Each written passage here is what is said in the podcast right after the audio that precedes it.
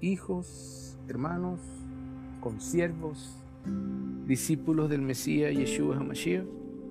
Eh, en esta oportunidad, pues, eh, una parasha súper bonita, eh, bastante eh, larga en el sentido de que hay muchas cosas de que hablar, pero trataremos de hacer un comentario muy breve, pero bastante sustancioso para que despierte en nuestro ser las ganas de, de ir y, comenzarle a quitar las membranas a los frutos del huerto del Edén. Inicia la para allá, para allá Baera, eh, se escribe B-A-E, acento en la E, R-A, Baera, que se traduce del hebreo como y me aparecí.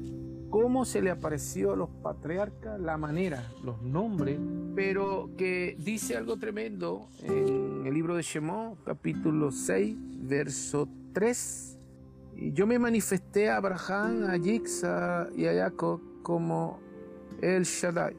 Pero mi nombre, la esencia, el Yehuge no me le presenté, no me les di a conocer a ellos. Y es algo tremendo porque este atributo del nombre de Hashem, que es el tetragramatón, YHWH, simboliza la esencia de Hashem como el verdadero nombre de Hashem. Y algo tremendo porque a los patriarcas que los conocieron, que dieron testimonio de lo que Hashem hizo en sus vidas y todo el tiempo que Hashem estuvo con ellos, pues no se le haya aparecido con su nombre, con la esencia de su nombre, el Yud Dice la escritura en el libro de Bereshit, Génesis capítulo 2, verso 4, dice, esta es la historia del cielo y de la tierra cuando fueron creados cuando Yuhebahei, Elohim, hizo el cielo, el Shamay, y Eresh, la tierra. No había aún matorrales sobre la tierra, ni había germinado la hierba del campo, porque Yuhebahei, Elohim, no había enviado lluvia sobre la tierra, y no había hombre que cultivara el suelo. Aquí está el nombre de la esencia, el Yuhebaje. Es el eterno, el tetragramatón, como se presentó el eterno. Luego leemos Génesis capítulo 4, verso 26. Y a Shep a su vez le nació un hijo y lo llamó Enoch. Fue entonces que se comenzó a invocar a Yuhebahei por su nombre. Entonces, si vemos la para allá, suena algo contradictorio.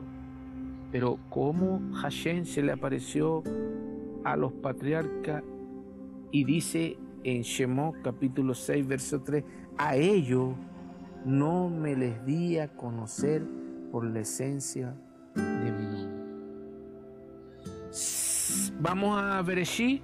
Eh, la, la, otra cita es Bereshí, capítulo 15, verso 2, para que usted lo, lo, escudriñe. La otra cita es Bereshí, capítulo 15, verso 6, donde dice Hashem, y porque puso su confianza, esto es cuando Abraham conoció a Hashem, y porque puso su confianza en Yuhebahei, a él se le contó por justicia. Entonces, si nos damos cuenta, Abraham conoció el nombre de la esencia del Yuhebahé, igual que Jacob, Jacob, igual que Isaac, ¿verdad? Abraham conoció los nombres del Eterno. Pereshí, capítulo 17, verso 1, dice la Escritura, en el capítulo 17, verso 1, cuando Abraham tenía 99 años, Yuhebahei se le apareció y le dijo, yo soy el Shaddai. Si leemos todos los textos, nos damos cuenta que todos nuestros patriarcas conocieron a Hashem por su nombre, por la esencia del nombre. Entonces, como dice más adelante Hashem, que ellos no se les presentó por su nombre, sino como el Shaddai. Dice que la diversidad de nombres de Hashem que por cierto solo, solo se da en el hebreo, por lo tanto, porque en el contexto católico, evangélico, se le llama Dios, se presente como se presenta. Pero solamente en los contextos hebraicos, Hashem se presenta con diferentes nombres. Por tanto, la diversidad del nombre, que, por, eh, que, que solamente se da en el hebreo, tiene una revelación. El nombre de Hashem implica en revelación la diversidad de los atributos de Hashem. Por lo tanto, los nombres de Hashem revelan un atributo a una acción, pues obvio, implicada en el nombre de Hashem. Por lo tanto, el atributo, como se le reveló a Abraham, a Jacob y a, y a lo conocieron con el atributo de El Shaddai, con el atributo de El Shaddai, que se traduce del hebreo como el Elohim Todopoderoso, el Ein el, el infinito, ¿sí? El infinito. Ahora, ¿qué carácter de Hashem o atributo está escondido en su nombre? En el Yuhe que eso es lo que tenemos que ver. Cuando Hashem se presenta como Yuhe significa el atributo del compromiso que se traduce como el atributo de cumplir sus promesas. Baruch Hashem por esto. Cuando Hashem se presenta con la esencia del nombre, representa el atributo de cumplir las promesas. Hashem se presentó a Moshe, que representó la segunda generación, porque ya había pasado la generación de los patriarcas, después de la, generación de, Moshe y todos los demás que vinieron, con el atributo de la fidelidad, de cumplir sus promesas y de la gracia y misericordia. Entonces, Yuhe Bajei es un nombre propio, por lo que Elohim es un título o nombre genérico.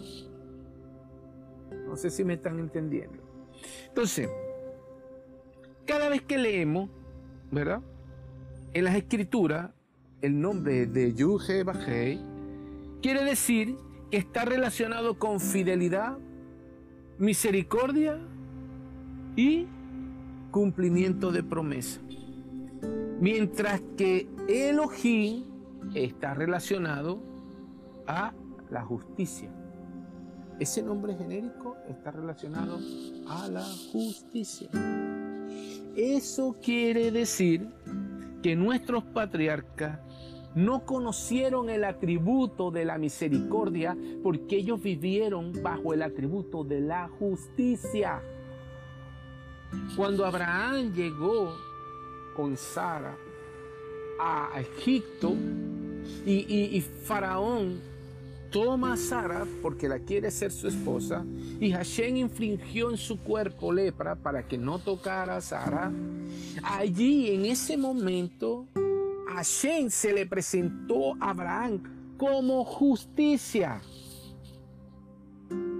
Y así sucesivamente pasó con Isaac, con Jacob. A Jacob lo conoció como en el, en el atributo de la justicia. En todo momento Hashem les hizo justicia. Entonces, nuestros patriarcas no conocieron el atributo de la misericordia como la generación de Moshe. La generación de Moshe sí conoció la misericordia de Hashem. El éxodo fue un acto de misericordia, fidelidad, gracia divina, como nunca fue conocido por los patriarcas, porque los patriarcas jamás tuvieron, fueron esclavos. Los patriarcas jamás se lamentaron ni padecieron. Si no, busque la Torah y léalo. ¿Y qué es lo que les quiero decir? Y es algo tremendo para nuestras vidas. Que nuestro ex éxodo, nuestra salida de la esclavitud, está destinada a conocer los atributos que están intrínsecos en el nombre de Baruch Hashem por esto. Baruch Hashem porque salimos de esa esclavitud. Hashem nos sacó de esa esclavitud por el atributo de la esencia del nombre del Yuhe Bajei. Y nosotros somos privilegiados por estar bajo el atributo de la misericordia, de la gracia, de la fidelidad y también en el del cumplimiento de las promesas. Cuando Hashem se presenta como Elohim, otorga las bendiciones por justicia. Es decir, cuando yo sé que me estoy portando bien, que estoy honrando a mi padre y a mi madre, que estoy honrando a mis líderes, que estoy honrando a mi roea, que estoy honrando a las autoridades de la congregación, de la Keilah, de la sinagoga, de donde sea, que cuando Hashem sabe que mi comportamiento en lo íntimo o en lo oculto está desnudo delante de Él y que estoy viviendo una vida de integridad y de santidad, entonces Hashem me bendice por justicia, por como se presenta como Elohim, por justicia, ¿verdad? ¿Por qué? Porque nos merecemos la bendición. ¿Por qué? Porque nosotros hemos cumplido la voluntad de Hashem hemos cumplido la voluntad y por este mérito, por este atributo de justicia, no las merecemos. Pero cuando se presenta como Yuhebahei, te bendice o nos bendice por amor, por misericordia, ¿verdad? ¿Por qué y en qué momento, Pastor Roé, sucede esto? Cuando andamos caminando en santidad y tropezamos. Cuando nosotros eh, tropezamos y caemos y nos levantamos, la bendición que viene por nosotros es por misericordia y no por justicia. Y Baruch Hashem, te esforzaste, te caíste, ¿verdad? Vas a recibir premio, no completo como lo tenía, pero por amor a mi nombre, yo te lo voy a dar por el atributo de su nombre. Porque todos nosotros, por los méritos de Yeshua HaMashiach, estamos, estamos, escucha lo que le voy a decir, estamos bajo el atributo de Yud Baruch Hashem. Las diez plagas están sujetas a la, a la ley de Hashem. ¿Bajo qué atributo conoció Faraón al Eterno. Ah, un ejemplo tan sencillo. El atributo de la justicia. Porque Hashem no conoció al Eterno por el atributo de Yuhei Ese atributo le pertenece a la generación de Moshe hasta nuestros días. Por ese atributo nos entregó al Mesías Rey. Hay una ley que ya unos conocen y otros no, que así como se gobierna, el mundo está gobernado por Hashem y el mundo se gobierna bajo leyes, leyes, estatutos y preceptos. Hay una ley que se llama Mida Kenegek Mida. Esa Mida Kenegek Mida se traduce como medida por medida. Es la ley establecida por el Eterno para poder equilibrar el mundo. Tú me das y yo te doy. Tú me quitas y yo te quito. Así es la ley de mira que negué mira. Y el Eterno la manifestó en las plagas de Egipto. Nada más voy a tomar dos de las plagas de Egipto, donde manifestó medida por medida. Todos los que estamos bajo el atributo de Yuhebajé, dentro de ese atributo de la misericordia, de la gracia, de la fidelidad y de las promesas, del cumplimiento de la promesa, ni siquiera la promesa, del cumplimiento de las promesas, téngalo por seguro que todos nosotros cumpliremos el propósito para el cual Hashem nos llamó. No, nadie nos va a robar y a quitar lo que ya Hashem, aquellos que estamos en su voluntad, obvio. Los que estamos en la voluntad de Hashem, a lo mejor vamos a ser dos veces bendecidos, por justicia, pero también por misericordia, por bondad. Amén. Entonces, esta ley medida por medida, volviendo al tema, Hashem lo primero que hizo fue Faraón, eh, antes de entrar en tema, Faraón, él tomó el Nilo, el río Nilo en Egipto, y lo dividió en vertientes para que el agua recorriera el pueblo, inclusive entrara a palacio y saliera de palacio. Él se presentó ante los egipcios como el soberano rey, monarca de Egipto, el cual hizo que todo el mundo lo viera él como una deidad, porque era la deidad del Nilo, porque creó el Nilo y porque el Nilo lo hizo circular dentro de las calles de Ramsés, de Pitón y de Egipto, y de todo Egipto. Entonces, como Hashem sabía que él representaba esa idea, que él decía que el río le pertenecía a él porque fue creado por él, Hashem lo primero que hizo fue tocar aquello que Faraón y, los egipcios creían que era creación de ellos mismos y lo convirtió en sangre. Eso quiere decir que como Paró se creía creador, la ley de medida por medida se presentó sobre las aguas del Nilo, ¿verdad? Y dijo Hashem que se convierta, eso lo hizo a través de Aarón, lo hizo a través de Aarón porque eh, en, en honra y fidelidad de Moshe hacia el agua, porque acuérdense que cuando Moshe fue niño fue colocado en un canasto y la madre lo colocó en el Nilo y las corrientes del Nilo lo llevaron hasta la hija de Faraón. En agradecimiento, Moshe no podía actuar en contra. ¿Por qué? Porque había un agradecimiento. Por lo tanto, Hashem manda a Aarón a que toque las aguas y las convierta en sangre. ¿Verdad? Entonces, como, como era el lugar o era el sitio donde Faraón iba a quedar como el propio bobo, Hashem le convirtió el agua en sangre para que la medida por medida se diera en cuenta de que tú te la tiraste del creador, pero el creador soy yo, dice Hashem y le convirtió el agua en, sangre.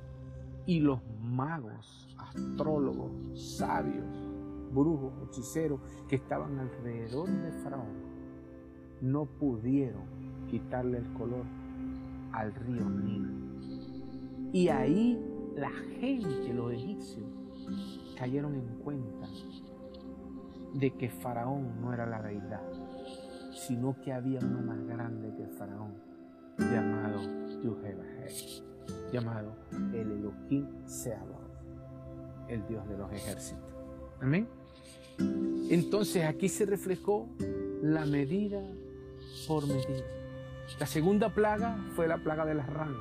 Tremendo esto. La plaga de las ranas, aunque uno dice, bueno, pero las ranas, o sea, no le ve tanta lógica a las ranas. Ah, no, que son asquerosas porque son babosas. Pero ese no fue el propósito de las ranas. La aparición de las ranas fue algo más tremendo aún todavía. La aparición de las ranas tiene que ver con, con que las ranas, por naturaleza, se juntan. Y cuando se juntan, hacen un ruido que creo que se llama croar. Croc, croc, croc.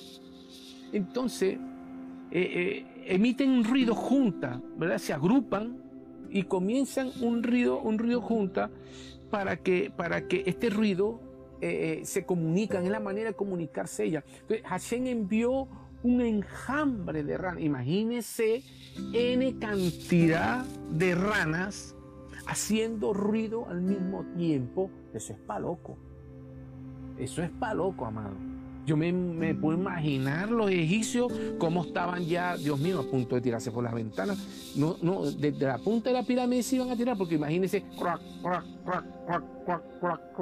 a toda hora, estaban locos.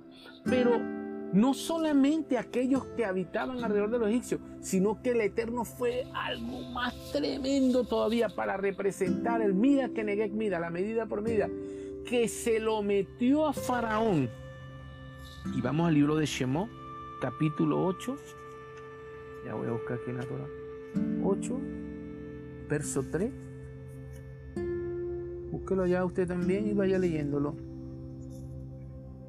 Shemó 8, verso 3, dice la escritura.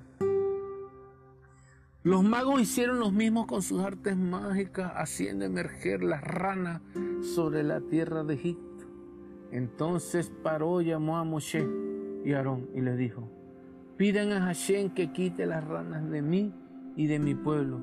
Yo permitiré salir al pueblo para que ofrezca sacrificio a Hashem. No pudo no pudo con las ranas. Pero más atrás, escuche, en el verso 26 del capítulo 7, Hashem le dijo a Moshe, ven a lo de Paró, Faraón, y dile, así dijo Hashem, deja salir a mi pueblo para que me adore. Y si niegas a dejarlo salir, castigaré con ranas todo tu territorio. El río creará ranas en, en profusión que subirán y entrarán a tu casa, escuche, en tu dormitorio, imagínese cómo dormir con N cantidad de ranas en el dormitorio croando. Eso es imposible. Sobre tu cama, en la casa de tu sirviente, en todo tu pueblo, en tus hornos. ¿Y por qué el Eterno metería la rana en el horno? ¿Sabe por qué?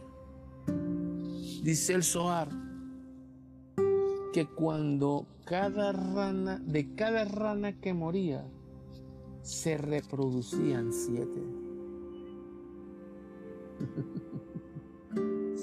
Eso quiere decir entonces, dice, y en tus recipientes para amasar. ¿Sabe por qué? Porque se tenía que cumplir la ley medida por medida.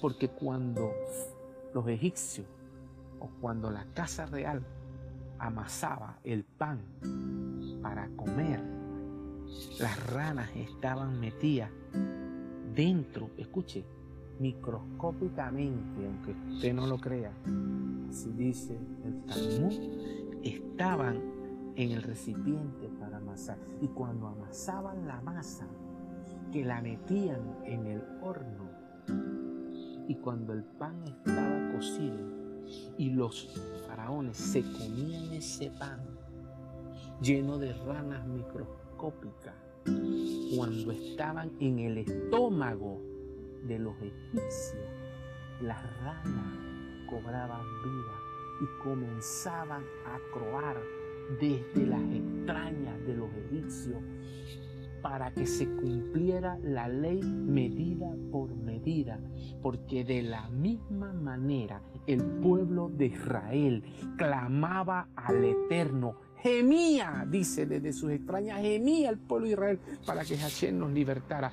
Ese mismo gemido Hashem lo hizo sentir en los egipcios a través de las ranas que se las metió en su propio estómago para que supieran y entendieran que hay una ley que gobernaba el universo y que gobierna el universo hasta el día de hoy, llamada Mida Kenegek, Mida, medida por medida, donde de la misma manera que tú actúas, de esa misma manera serás recompensado para bien o para mal. La gloria sea para el eterno Hashem.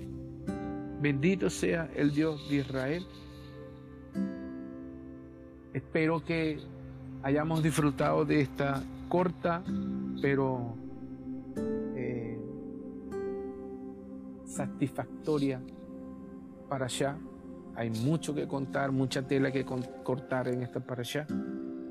Eh, está el libro de Jeremías, donde tiene que ver también con con el gemido de, Raquel, cuando Jeremías habla de, del llanto de Raquel, que gemía Raquel por, por sus hijos, y nada más tenía dos, algo contradictorio.